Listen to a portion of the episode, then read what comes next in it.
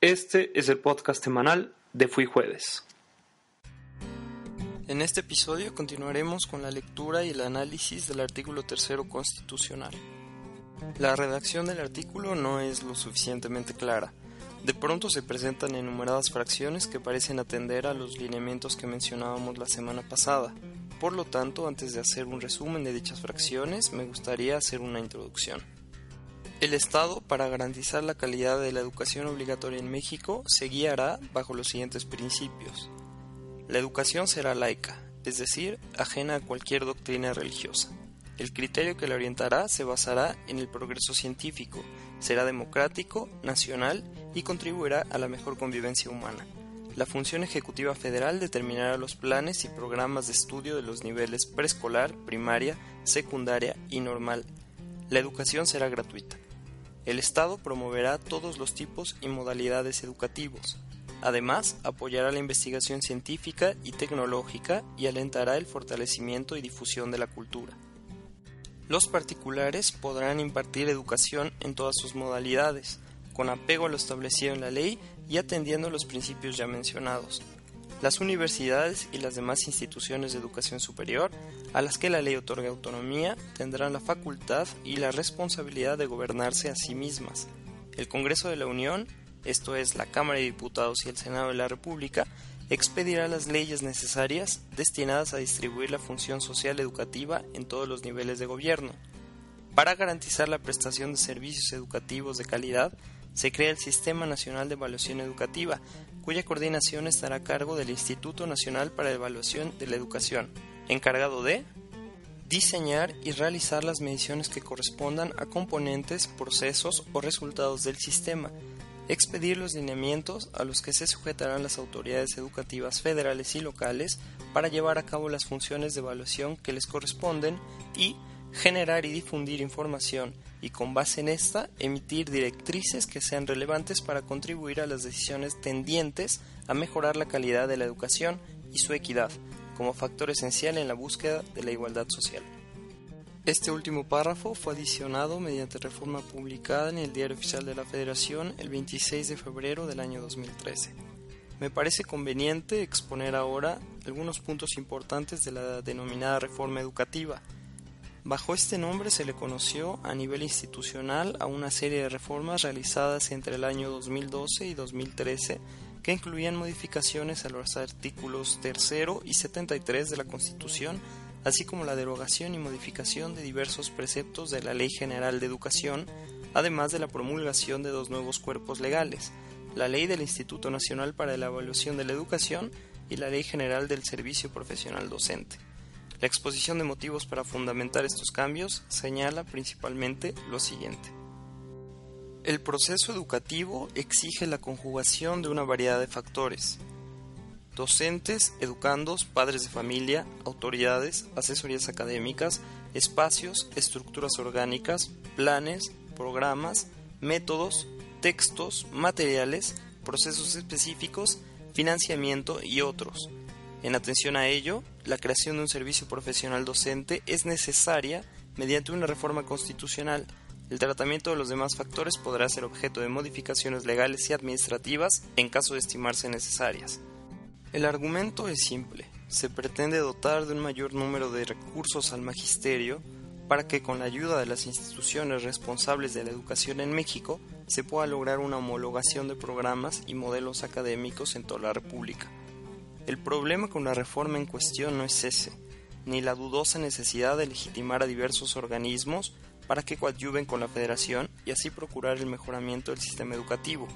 Va más allá de realizar simples cambios en la forma y no en el fondo. Como sabemos, la educación a nivel nacional es un fenómeno con múltiples aristas, que repercute en el ámbito social principalmente, pero también en el económico, el político y el cultural es prudente que se pretenda alcanzar la eficiencia total del personal docente. Sin embargo, también se debe tomar en cuenta la pluriculturalidad que señala el artículo segundo constitucional como lo vimos en episodios anteriores. Es decir, es plausible que exista un instituto encargado de la evaluación de la educación para asegurar su calidad, pero también debemos atender a las diferencias culturales dentro del territorio nacional. Existen tres zonas económicas que evidentemente no cuentan con el mismo nivel de desarrollo, situación que obliga a la creación de programas más favorables para las comunidades con menor índice de alfabetización. Lo cierto es que sustancialmente la reforma educativa carece de muchos puntos que debieron discutirse antes de su aprobación. El país no cuenta con una uniformidad de criterios respecto a la enseñanza académica. La pluriculturalidad no fue observada y por consiguiente los rasgos culturales no parecen tener cabida dentro de este modelo que tiene una clara connotación neoliberal.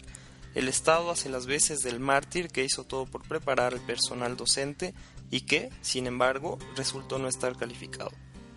Para concluir, me gustaría mencionar que el modelo económico actual ha sembrado en las sociedades la idea del progreso basado en la automatización y tecnificación a nivel global.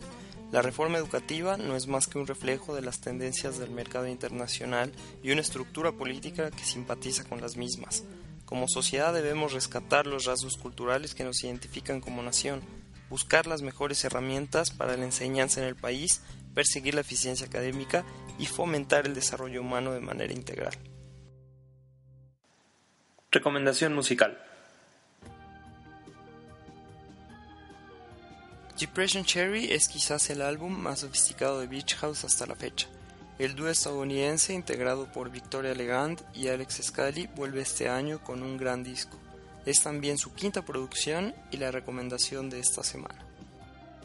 Después de haber realizado un gran trabajo en el 2010 lanzando Teen Dream con un contundente primer sencillo llamado Zebra y que su cuarto álbum titulado Bloom fuera considerado uno de los mejores discos del año 2012 por varias publicaciones, era claro que el dueto de Baltimore buscaría una vez más entregar una obra de gran calidad.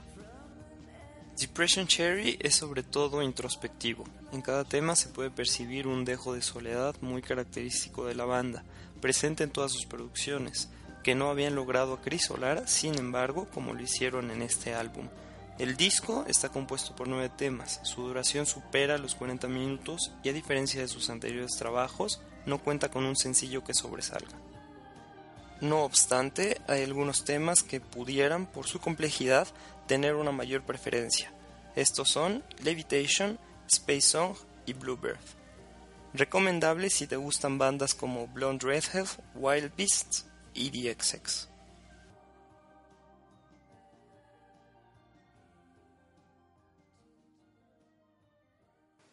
Películas.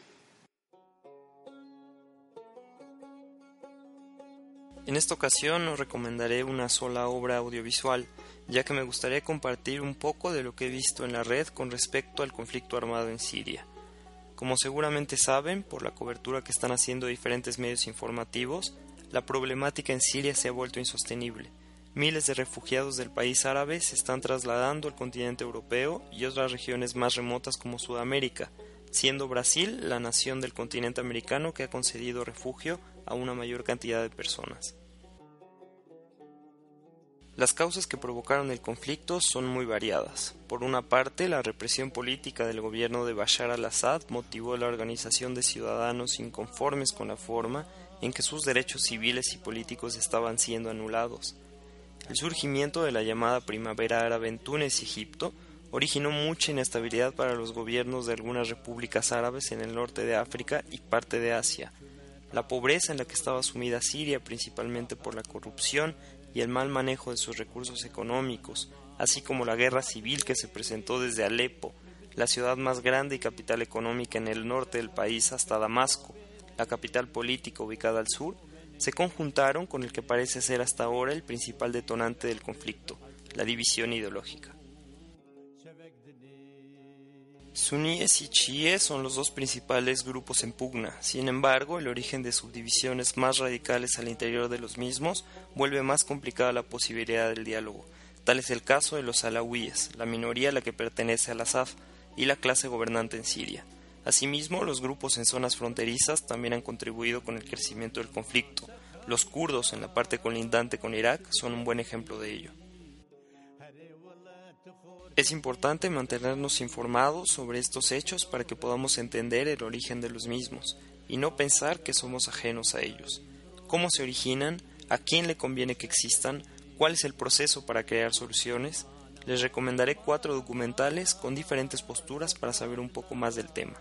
Estos son el diario sirio, The Truth About Syria, o La verdad detrás de Siria, La vraie raison de la guerre en Syrie y El destierro sirio.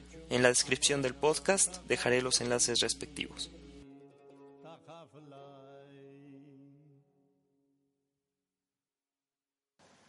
Deportes. El Campeonato Preolímpico FIBA Américas 2015 se está celebrando en la Ciudad de México. Comenzó el pasado 31 de agosto y concluirá el 12 de septiembre. Diez selecciones de países de todo el continente americano buscan un boleto para el Campeonato Olímpico de Río de Janeiro 2016. La selección mexicana de básquetbol está haciendo un papel bastante decoroso hasta el momento buscando el viernes contra su similar de Argentina el pase directo a la justa olímpica del próximo año. La situación es fácil para los deportes de conjunto en México. El apoyo no es siquiera remotamente similar al que se le da al fútbol. Es casi inexistente el fomento económico para otra disciplina. Únicamente después de haberse constituido en el 2008 la Asociación Deportiva Mexicana de Básquetbol y con ello acabar con los tiempos de múltiples anomalías administrativas, los profesionales del baloncesto en el país encontraron un organismo que pudo hacerse responsable del desarrollo de este deporte. Lo cierto es que más allá del taekwondo y los clavados, no hay otro deporte que goce de una buena estructura y una base sólida para su profesionalización. Por eso debemos aplaudir el esfuerzo que hacen los representantes mexicanos, ya que en muchas ocasiones no se les trata como lo que son, deportistas de alto rendimiento. Eso fue todo por esta semana. Para cualquier duda o comentario les dejo mi correo electrónico fuijueves.gmail.com y mi cuenta de Twitter arroba. Muchas gracias, hasta la próxima.